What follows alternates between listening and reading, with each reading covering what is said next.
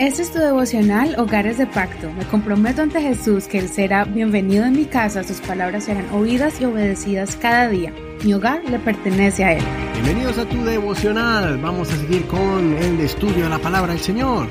Hoy le corresponde a Levítico capítulo 4. El título de esta enseñanza es Restauración al pecador ingenuo. Vamos a mirar esta enseñanza desde el verso 27 al 35. Versión Reina Valera actualizada 2015. Si alguno del pueblo de la tierra peca por inadvertencia, transgrediendo alguno de los mandamientos del Señor respecto a las cosas que no se deben hacer, es culpable. Luego que se le haga conocer el pecado que cometió, presentará como su sacrificio por su pecado cometido una cabra, una hembra sin defecto. Pondrá su mano sobre la cabeza de la víctima por el pecado y la degollará en el lugar del holocausto.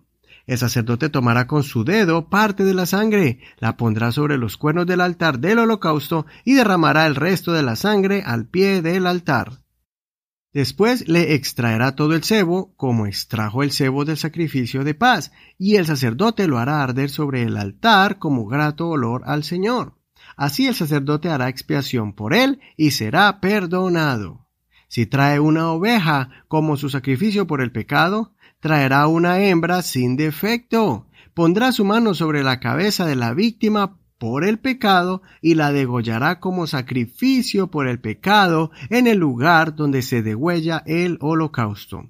Después el sacerdote tomará con su dedo parte de la sangre de la víctima por el pecado, la pondrá sobre los cuernos del altar del holocausto y derramará el resto de la sangre al pie del altar le extraerá todo el cebo, como extrajo el cebo del cordero del sacrificio de paz, y el sacerdote lo hará arder encima del altar sobre las ofrendas quemadas para el Señor. Así el sacerdote hará expiación por él, por su pecado cometido, y será perdonado. Hasta aquí el devocional del día de hoy. No olvides leer todo el capítulo completo. En este capítulo podemos ver los diferentes sacrificios que se hacían cuando alguien del pueblo quebrantaba la ley de Dios inadvertidamente, o sea, sin la intención deliberada de pecar contra el Señor. La responsabilidad mayor recaía sobre el sacerdote, pues su falta repercute sobre todo el pueblo. Él es el líder espiritual y el que representaba al pueblo delante de Dios, y no podía hallarse impuro o culpable de pecado delante de Dios. Después de él, también había un orden de sacrificio cuando todo el pueblo era hallado falto delante de Dios. Y otro sacrificio especial se hacía cuando algún dirigente, un líder del pueblo, pecaba.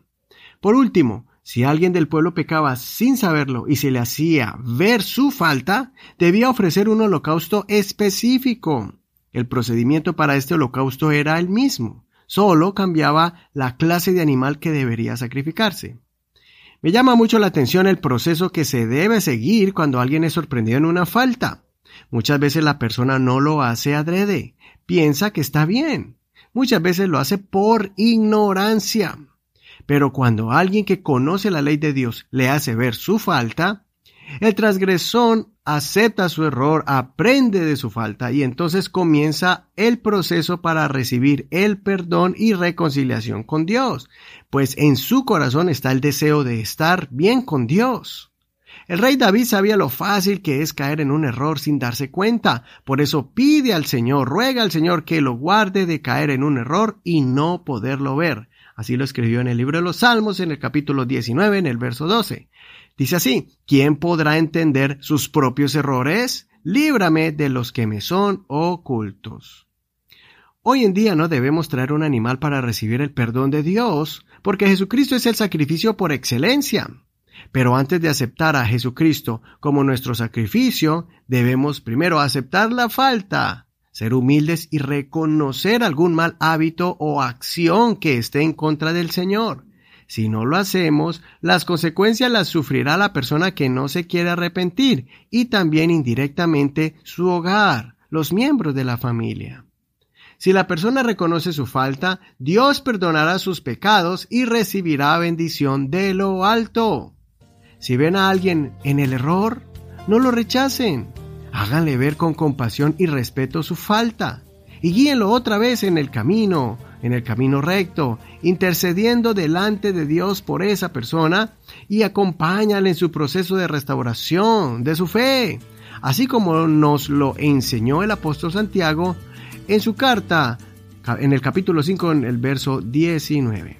Hermanos míos, si alguno entre ustedes es engañado, desviándose de la verdad, y otro lo hace volver, sepan que el que haga volver al pecador del error de su camino, salvará su vida de la muerte y cubrirá multitud de pecados. Soy tu hermano y amigo Eduardo Rodríguez. Que el Señor escuche nuestras oraciones de arrepentimiento y restaure nuestras almas. Recuerda que estamos en Facebook como Hogares de Pacto Devocional. El Señor te bendiga en este hermoso día y gracias por tu apoyo y tus oraciones. Hasta mañana.